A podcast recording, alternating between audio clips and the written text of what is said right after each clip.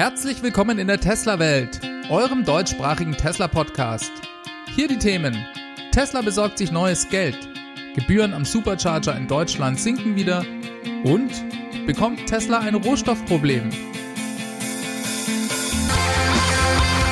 Mein Name ist David und dies ist die 63. Folge.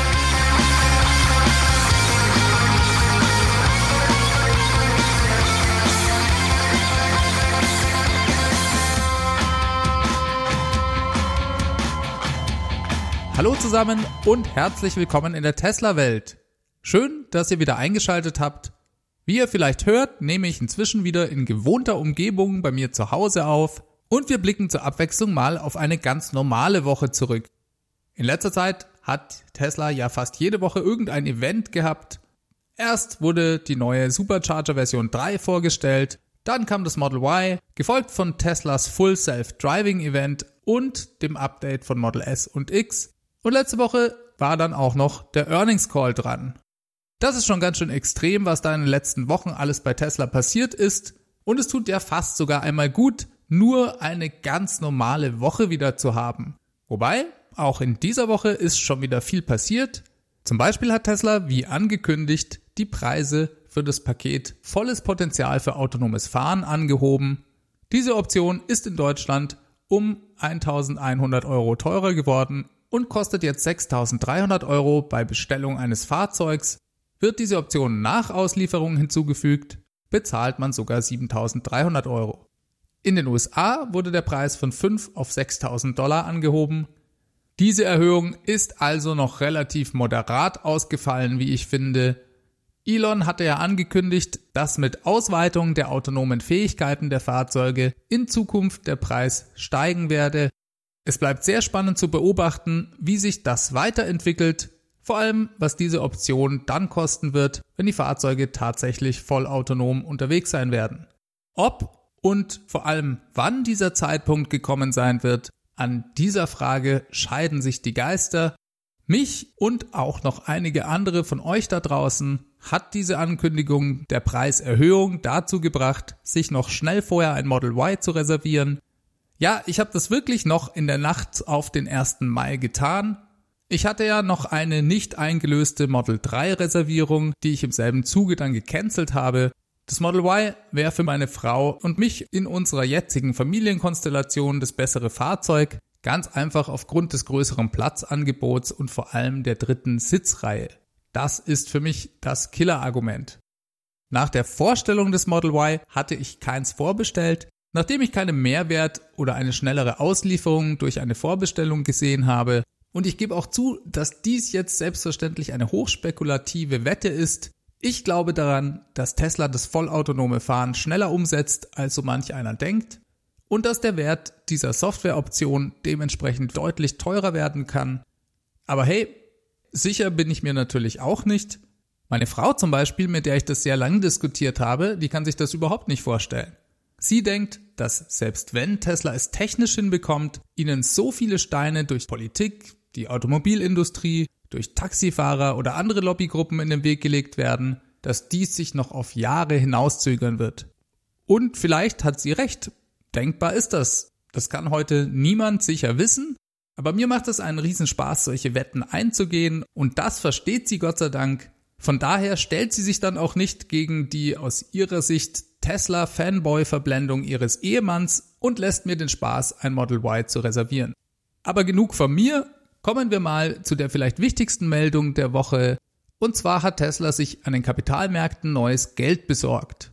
Das ging jetzt doch deutlich schneller vonstatten, als ich dachte. Elon hatte ja letzte Woche im Earnings Call darauf hingewiesen, dass er von dieser Option zukünftig eventuell Gebrauch machen werde. Ein paar Tage später war es dann bereits soweit. Tesla besorgt sich 2,7 Milliarden Dollar frisches Kapital. Davon sind 1,6 Milliarden sogenannte Wandelanleihen, die mit 2% verzinst werden. Man bekommt dann wahlweise bei so einer Wandelanleihe bei der Fälligkeit entweder den verzinsten Betrag zurück oder, wenn sich der Aktienkurs bis dahin positiv entwickelt hat, hat man die Option, Aktien zurückzubekommen. Den Rest des Geldes bekommt Tesla durch die Ausgabe von 3,5 Millionen neuen Aktien. Elon hat bereits angekündigt, für 25 Millionen Dollar selber Aktien zu kaufen. Das eine symbolische Geste, die er bei solchen Anlässen immer sehr gerne macht. Tesla hat angegeben, dass das Geld für das allgemeine Wachstum gebraucht werde, und zwar einfach als so eine Art Puffer. Die Finanzreserven von Tesla hatten sich ja am Ende des letzten Quartals um 1,5 Milliarden Dollar auf nur noch 2,2 Milliarden Dollar verschlechtert. Das klingt zwar erstmal gar nicht so dramatisch, wenn man am Schluss eines Quartals noch 2,2 Milliarden Dollar in der Kasse hat. Allerdings muss man bedenken, dass Tesla im Earnings Call angegeben hatte, dass 50 Prozent der Fahrzeuge in den letzten 10 Tagen des Quartals geliefert wurden. Und das lässt einen dann doch erahnen, dass es vielleicht um die Kapitalreserven von Tesla, naja, sagen wir Anfang bis Mitte März, deutlich schlechter bestellt war. Dementsprechend schafft sich Tesla so also ein größeres Geldpolster und damit mehr Sicherheit und das kommt an der Börse selbstverständlich sehr gut an. Der Kurs legte ungefähr um 20 Dollar seitdem zu und steht derzeit bei 257 Dollar. Viele Anleger hatten dies von Tesla ja auch schon seit längerem fast schon gefordert. Und Tesla hat, was den Cashflow angeht, in Zukunft also ein bisschen mehr Luft. Dann gab es diese Woche noch einen Bericht von der Nachrichtenagentur Reuters zu lesen. Und zwar ging es da um eine Äußerung von Teslas globaler Versorgungsmanagerin, also Supply Chain Managerin für Batteriemetalle. Die heißt Sarah Marysale. Ich hoffe, ich spreche den Namen richtig aus. Und die hatte bei einer Branchenkonferenz namens Benchmark Minerals Intelligence Conference teilgenommen und sich wohl zu Sorgen von Tesla geäußert, dass langfristig bestimmte Rohstoffe wie Nickel, Kupfer oder auch Lithium knapp werden könnten. Zwei Teilnehmer dieser Konferenz haben dies gegenüber Reuters erwähnt und so kam es zu dieser Pressemitteilung, die auch von verschiedensten Medien aufgegriffen wurde. Ein Unternehmenssprecher von Tesla äußerte sich im Anschluss nochmal dazu und sagte, dass es sich bei ihrer Aussage um mögliche Langzeitherausforderungen bei der Versorgung mit diesen Rohstoffen gehandelt habe. Tesla werde sich in Zukunft noch mehr auf Nickel konzentrieren. Normalerweise hört man ja in Bezug auf Batterieproduktion auch immer von Kobalt. Kobalt wird zum Großteil von der Republik Kongo gefördert unter oft menschenverachtenden Bedingungen. Deswegen hat es auch einen sehr schlechten Ruf. Und das spielt bei Tesla aber nicht so eine große Rolle, denn Tesla ist bei diesem Thema schon deutlich weiter als viele andere Hersteller. Sie benutzen heute bereits viel weniger Kobalt für die Batterieproduktion als andere. Laut Elon Musk wird Kobalt sehr bald schon überhaupt keine Rolle mehr bei Tesla spielen und fast komplett aus den Batteriezellen verschwinden. Ich glaube, wortwörtlich sagte er, der Kobaltgehalt in Batteriezellen von Tesla wird gegen Null gehen. Was ich das eigentliche Interessante an dieser Meldung finde, ist, dass man hier deutlich sehen kann, dass Tesla sich bis zum Minenlevel sozusagen bei der Batterieherstellung engagiert, indem es über solche Themen auf speziellen Branchenevents der Minenindustrie redet. Hier sehe ich auch in meiner zugegebenermaßen subjektiven Wahrnehmung einen Unterschied zu anderen Automobilherstellern. Diese erscheinen mir, dieses wichtige Thema, eher ihren Batteriezulieferern zu überlassen Deshalb bin ich auch überzeugt, dass Tesla hier im Vergleich besser dasteht als die anderen, weil sie sich eben darum selber kümmern. Ob es mittelfristig oder langfristig ein generelles Problem bei der Rohstoffversorgung geben wird und dadurch eventuell das Wachstum der Elektromobilität gehemmt werden könnte, darüber will ich mir eigentlich hier gar kein Urteil erlauben. Das ist vermutlich selbst für Experten schwer einzuschätzen wenn man allerdings darüber nachdenkt, dann finde ich schon, dass der gesunde Menschenverstand hier diese Möglichkeit nur allzu realistisch erscheinen lässt. Wenn die Nachfrage nach Elektroautos explodiert, und ich denke, das wird in den nächsten Jahren der Fall sein, dann kann es durchaus sein, dass es an der einen oder anderen Rohstofffront knapp aussehen wird, einfach weil sich nicht darauf vorbereitet wurde und nicht jahrelang im Voraus die nötigen Investitionen getätigt wurden. Und ich denke, das ist auch genau der Grund, warum Tesla hier auf so einer Konferenz davor warnt, einfach um die notwendige Aufmerksamkeit der Minengesellschaften darauf zu lenken, dass hier in Zukunft die Nachfrage massiv steigen wird. Tesla ist ja heute auch einer der größten Abnehmer von Lithium-Ionen-Batterien und dementsprechend könnte ich mir auch vorstellen, dass sich Aussagen wie dass sich Tesla in Zukunft mehr auf einen Rohstoff wie Nickel konzentrieren möchte, ihre Wirkung bei so einer Konferenz dann auch nicht verfehlen. So, dann gibt es noch ein Update zum Thema Supercharging in Deutschland. In der letzten Folge habe ich euch ja berichtet, dass Tesla seine Supercharger Schnellladesäulen Ende April von einer minutengenauen Abrechnung auf eine Kilowattstunden basierte Abrechnung umgestellt hat. Das sorgte für reichlich Ärger bei so manchem Tesla-Besitzer, denn Tesla tat dies ohne Ankündigung und die Preise haben sich mehr oder weniger dadurch verdoppelt. So und anscheinend hat das ganze negative Feedback bei Tesla auch etwas bewirkt, denn Tesla senkte die Preise diese Woche auf nun 33 Cent pro Kilowattstunde. Das ist ein Durchschnittspreis, der je nach Supercharger regional auch abweichen kann.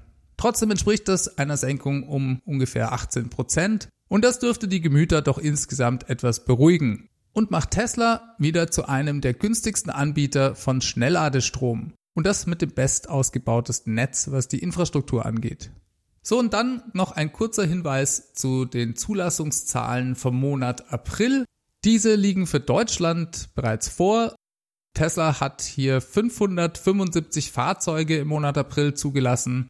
Das sind sage und schreibe 442,5 Prozent mehr als im April 2018. Und trotzdem werde ich vor allem von Leuten, die sich nicht viel mit Tesla befassen, im Freundeskreis ständig angesprochen, dass Tesla ja jetzt wohl kurz vor dem Ende stehe, nachdem im Monat März ja noch 2367 Fahrzeuge zugelassen wurden. Dieser Rückgang könne doch nur bedeuten, dass es überhaupt keine Nachfrage gebe und dass bei Tesla nach dem ersten Abarbeiten der großen angestauten Bestellmenge jetzt schon die Luft raus sei und sich überhaupt eigentlich niemand für das Model 3 interessiere. Auch wenn Deutschland für Tesla ein sehr schwieriger Markt ist und auch noch eine Weile bleiben dürfte, so glaube ich wirklich nicht an diese Theorien, die wohl eher widerspiegeln, was man so in der allgemeinen Presse lesen konnte. Natürlich gab es eine Menge von Bestellungen, die Tesla in einer ersten Welle von Model 3 Lieferungen erstmal bedient hat. Aber wo sich die Nachfrage für Deutschland langfristig einpendelt, das ist für mich überhaupt noch nicht absehbar. Hier jetzt bereits so eine Aussage zu treffen, halte ich für absolut verfrüht. Wenn bei Tesla alles mit den Auslieferungen glatt gelaufen wäre, hätten sie im Monat April vermutlich gar keine Fahrzeuge ausgeliefert. Denn Tesla hat ja versucht, alles, was möglich war, noch im ersten Quartal zu liefern. Und das letzte Schiff mit Fahrzeugen für Europa legte in Seebrügge am 24. März an. Und Tesla hat es einfach nicht mehr ganz geschafft, all diese Fahrzeuge noch im März auszuliefern. Das heißt, das sind also Reste von dieser letzten Schiffslieferung, die da im April in Deutschland zugelassen wurden. Und genauso kommen diese Zahlen dann auch zustande. Diese sind dann eben eher an das Datum der letzten Schiffsladung gekoppelt als an die tatsächliche Nachfrage. Seit dem 24. März kam auch kein Schiff mehr an und das nächste ist für kommenden Freitag, den 10. Mai geplant. Soweit ich weiß, kommen da sogar gleich zwei Stück an. Und wir können dann Ende Mai wieder mit neuen Fahrzeugen hier in den verschiedenen europäischen Ländern rechnen. Wenn man mal dann die Zeit für den Transfer der Fahrzeuge vom Hafen in Seebrücke an die ganzen Service Center in den einzelnen Ländern mit einbezieht, so verbleiben Tesla vermutlich auch im Monat Mai dann eigentlich mehr oder weniger nur noch zwei Wochen für die Auslieferungen. Und auch das wird die Zahlen im Monat Mai beeinflussen. Von daher denke ich, muss man noch eine ganze Weile abwarten, bis man hier einen echten Nachfragetrend beurteilen kann. Die Zahlen vom Monat Juni dürften interessant werden.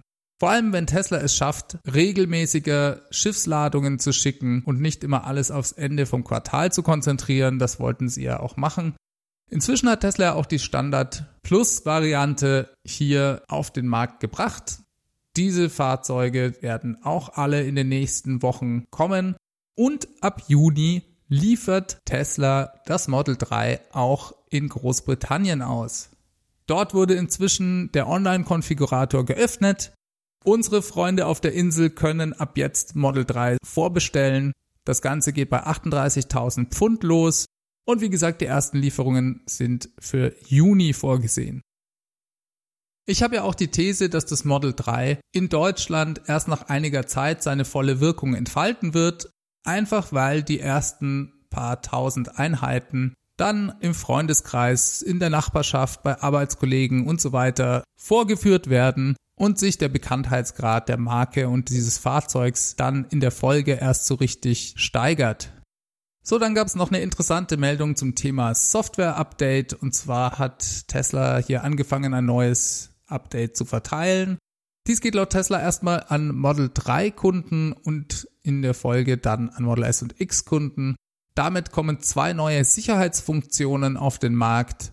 Alle Fahrzeuge mit Hardware 2 profitieren davon. Das sind also alle Fahrzeuge, die nach Oktober 2016 gebaut wurden.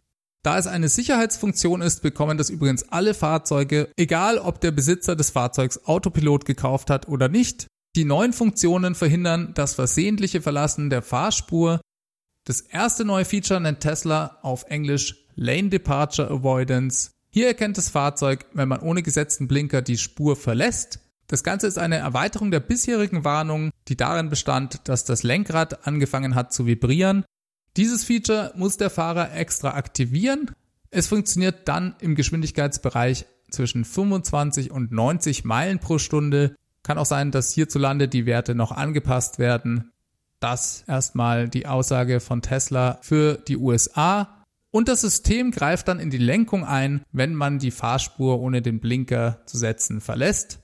Hat man dabei die Hände nicht am Lenker, gibt das System noch zusätzliche Warnungen aus, das ganz ähnlich wie bei Fahrzeugen, die Autopilot haben.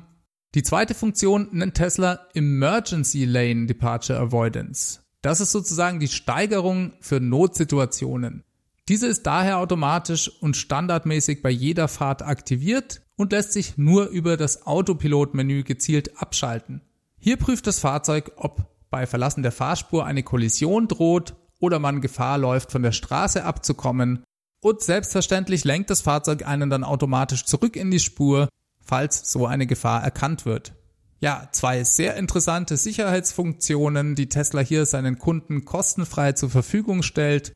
Interessant fand ich auch, dass die Lane Departure Avoidance Funktion, wenn der Fahrer seine Hände nicht zurück ans Steuer tut, automatisch anfängt, das Fahrzeug abzubremsen und dann die Warnblinklichter anschaltet.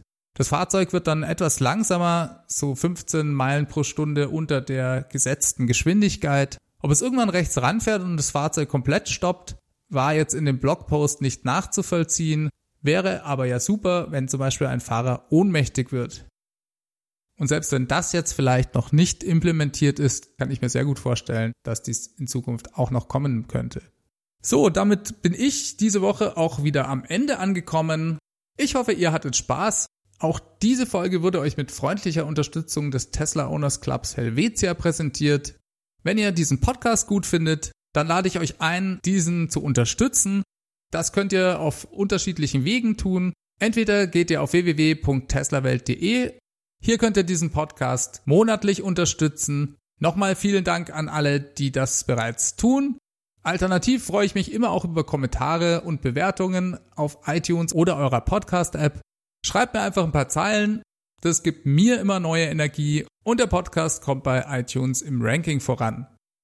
Über E-Mails freue ich mich selbstverständlich auch. Ich versuche die auch immer alle zu beantworten. Ihr könnt mir an feedback at teslawelt.de schreiben oder mir alternativ auch einen Audiokommentar mit eurem Handy aufnehmen. Den könnt ihr auch per E-Mail dann schicken. Oder für Leute, die nicht so gerne schreiben, gibt es die Möglichkeit, die Tesla Welt Hotline anzurufen. Das ist die 0211 9763 2363. Dort könnt ihr mir eine Nachricht hinterlassen. Auf Twitter findet ihr mich at Tesla Welt. Wir hören uns nächste Woche wieder. Macht es ganz gut. Bis dahin. Ciao, ciao.